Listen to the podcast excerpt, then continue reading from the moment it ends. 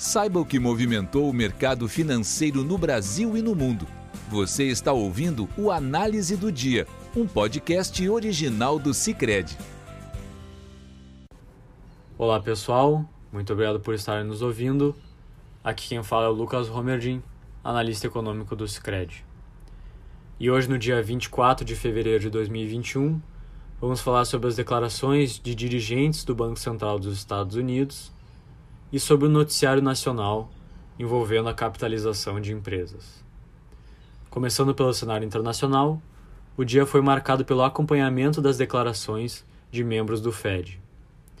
Reforçando pontos levantados ontem, o presidente da instituição reforçou hoje que os juros devem permanecer baixos por um bom período de tempo, visto que o Banco Central ainda estaria longe de atingir seus objetivos de emprego e de inflação. Ecoando essas declarações do presidente, o vice-presidente do Banco Central dos Estados Unidos disse que não vê pressões de alta sustentadas sobre a inflação. Disse ainda que não espera que a retomada da atividade traga uma inflação acima da meta do Banco Central e que o ritmo de recuperação econômica moderou recentemente, com dados mais fracos do que o esperado em meio a uma nova onda de Covid-19. Em meio a essas declarações e ao avanço do novo pacote de estímulos no Congresso dos Estados Unidos, os índices acionários do país, que começaram o dia em queda, apresentavam boa alta até as 4 horas da tarde. O Dow Jones avançava 1,18%, o Nasdaq 0,77% e o S&P 500 subia 1,14%. Quanto aos títulos de dívida do governo dos Estados Unidos, que chegaram a atingir as máximas do ano hoje pela manhã, acabaram amenizando essa alta após as declarações de membros do Fed diminuindo a preocupação com a alta da inflação. Na Europa, as bolsas, que também começaram o dia em queda, acabaram revertendo esse movimento e fechando o dia em alta. Parte dessa virada está vinculada à percepção de avanço do plano de imunização nas economias da região e o arrefecimento da pandemia. No Reino Unido, o governo já estaria trabalhando em um plano para flexibilizar o lockdown até junho, e segundo o The Telegraph, esse prazo ainda poderia ser encurtado se a imunização for bem sucedida. Nesse contexto, o índice pan-europeu Stock 600 avançou 0,46%, o FTSE 100 no Reino Unido subiu 0,50% e o CAC 40 na França teve alta de 0,31%. Na Alemanha, o DAX subiu 0,8% e refletia também a revisão do PIB do quarto trimestre do país, que foi revisado para cima de 0,1% para 0,3% de variação no quarto trimestre. No Brasil, os investidores acompanharam o noticiário em torno de privatizações, assim como o movimento dos mercados acionários no exterior e a divulgação de indicadores de atividade. Ontem à noite, o presidente Jair Bolsonaro entregou ao Congresso a medida provisória da capitalização da Eletrobras.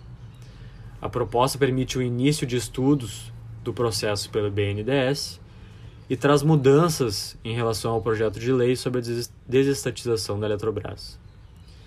Segundo a proposta, o modelo prevê a emissão de novas ações a serem vendidas no mercado, resultando na redução da fatia da União de cerca de 60% para menos de 50% das ações da empresa.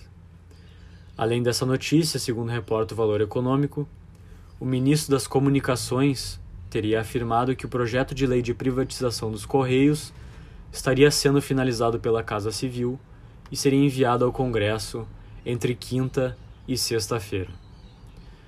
Nesse contexto, as ações da Eletrobras apresentavam fortes ganhos nessa quarta-feira. Mas preocupações em torno do cenário fiscal do país continham uma alta muito forte da bolsa. Assim, às 4 horas da tarde, o Ibovespa apresentava leve alta de 0,11% e era cotado aos 115 mil 357 pontos.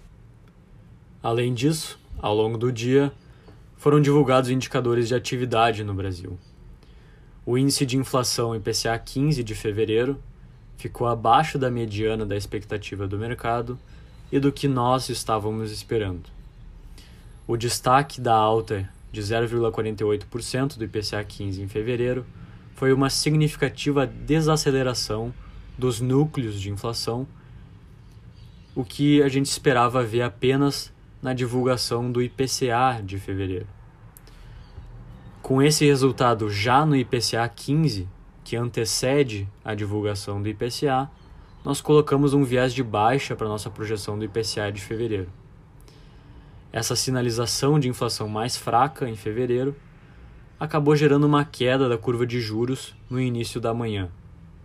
Mas com o predomínio da preocupação com o cenário fiscal e político, a curva de juros dos contratos de DI voltou a subir nessa quarta-feira.